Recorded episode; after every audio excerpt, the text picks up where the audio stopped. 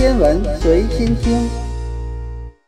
欢迎收听原创严选。这一次，咱们继续来说物质。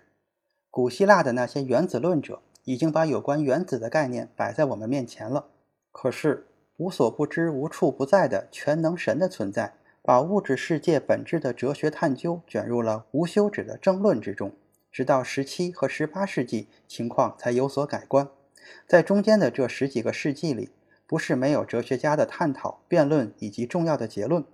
这段时间，西方哲学家的大部分注意力都放在如何将古希腊和罗马的哲学与亚伯拉罕诸教，包括基督教、犹太教、伊斯兰教的神学相互调和的这一挑战之上。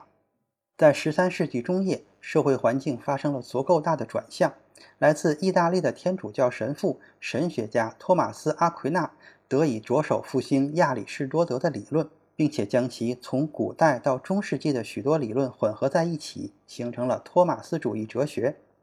古希腊的原子论者认为，空间和时间应当是由原子组成的，对它们的精确划分最终也应当有一个极限，并以此作为对巴门尼德和芝诺的反驳。亚里士多德认为，空间和时间都是连续的，任何在连续的三维空间中占据一定体积的物体，原则上都是无限可分的。因此，原子不可能存在。但亚里士多德也赞同一个物质可以被分解成某种最小的部分，只是原子论者的表达和处理问题的方式有些过于简化。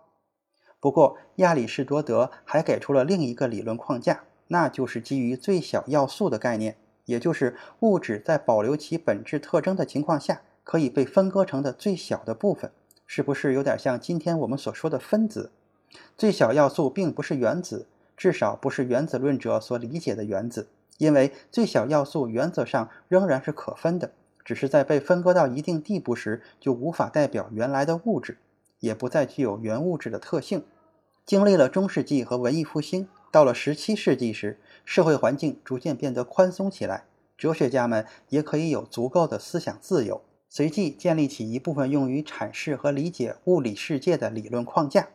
这些理论在本质上很大程度还是唯物主义或者说是机械主义的。他们认为这个世界有可能是上帝设计的，但其运行机制至少在表面上似乎并没有受到神的干预。由此，哲学家甚至能够将哲学从神学中逐渐地抽离出来。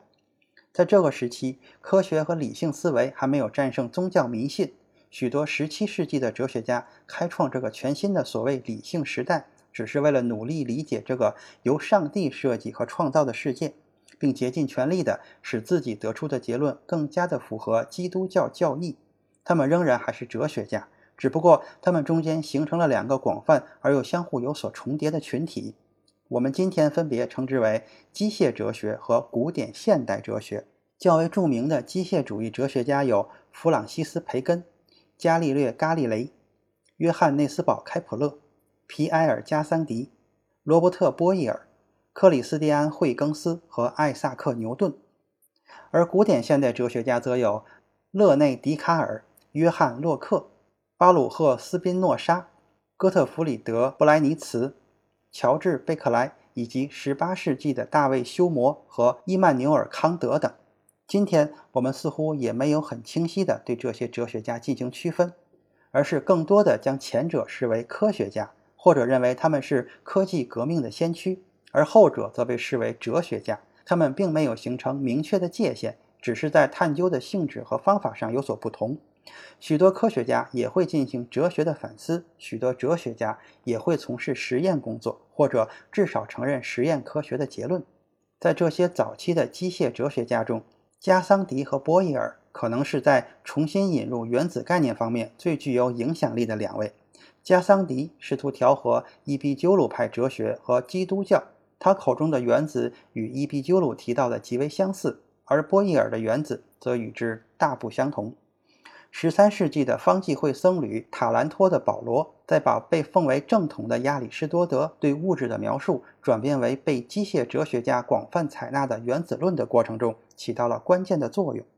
他和中世纪时期的人们对亚里士多德的最小要素理论和德谟克利特的原子理论所做出的改编，对17世纪著名的德国医生维滕堡大学医学教授丹尼尔·塞纳特产生了巨大的影响。塞纳特对炼金术也有所涉猎，他做过一个著名的实验，将金属银溶解到硝酸中后，产生了一种新的、不同于原始混合物的化合物。我们现在已经确定，这一化学反应的产物是硝酸银。如果银的粒子只是溶解到硝酸中的话，那么反应后的溶液在过滤时应该会留下残渣。然而事实上并没有。向反应后的溶液中加入碳酸钾之后，会产生另一种化合物，即碳酸银沉淀。这些沉淀物经过过滤、洗涤并加热之后，会再次得到原始状态的银。很显然，银的最小要素在整个化学转化的过程中是一直保持不变的。因为它们在实验的最后又恢复了当初的状态，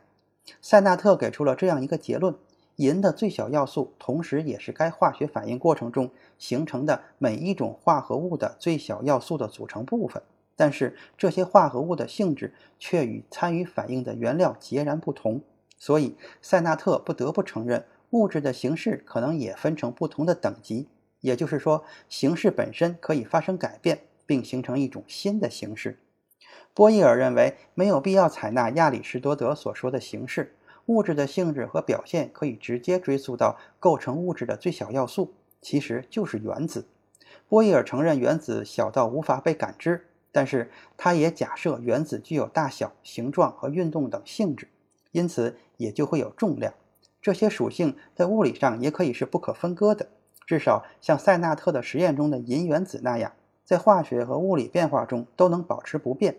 这看起来和德谟克利特以及伊壁鸠鲁提出的原子论差不多。不过，波义尔是基于自己的方式和条件得出的结论。他的原子论并不是古希腊原子论的复兴。机械哲学家们利用自己的才能，开发出了一整套用于系统性观察与实验的技术设备，包括望远镜、显微镜、时钟以及真空泵。波义尔的实验助手罗伯特·胡克制作了一个空气泵，波义尔用它做了很多实验。并最终导出了空气的压强和体积之间的关系。在恒温条件下，空气压强与体积的乘积是定值。波义尔得出结论：我们在大尺度的宏观的经验世界中所看到的现象，同样适用于组成物质的微观物体。这个说法也许能够验证卢克莱修的理论，因为他早在一千多年以前就已经说过：我们在观察自然现象时，要保持一种机械的本能。但除此之外，微观的原子仍需具备一些宏观物质所不具备的性质，而这种性质是新时代的实验主义者们所无法证明的。现代的量子力学已经有能力部分地证明这些性质。就在机械哲学家们忙着改进他们的实验仪器时，古典现代哲学家则开始在定义上面做文章。笛卡尔试图建立起一种新的哲学流派，其结论都是无可置疑的绝对真理。他认为。我们只有从绝对真理中才能够获得确定的知识，正如古希腊人一样，笛卡尔认识到了物体本身与他们所引起的感官知觉之间的区别，而感官知觉并不一定能帮助我们准确地认识真正的物体。英国哲学家约翰洛克在1689年进一步强化了这种区分。他认为，分割物质得到的产物往往都会保留着某些固有的性质，或称之为第一性质。例如形状、硬度、在空间中的延展性和运动方式等等。如果物质是由原子组成的，那么可以预测它们应当具有上述这些第一性质。但物质也存在第二性质，这个性质并不是固定的，而是通过与我们的感官，比如眼睛、鼻子、舌头和皮肤等相互作用而产生的。第一性质和第二性质似乎很有道理。可是，爱尔兰哲学家乔治·贝克莱却找不出这两个性质之间有什么区别。在他看来，将二者区分开来实际上是做不到的。能想象出来一个拥有形状和硬度，同时却不带有任何颜色或是声音的物体吗？苏格兰哲学家大卫·休谟对此表示赞同。他的结论很简单：如果有什么东西存在于我们的感知之外的话，那么我们就无法了解它。所以，就这个问题进行讨论是没有意义的。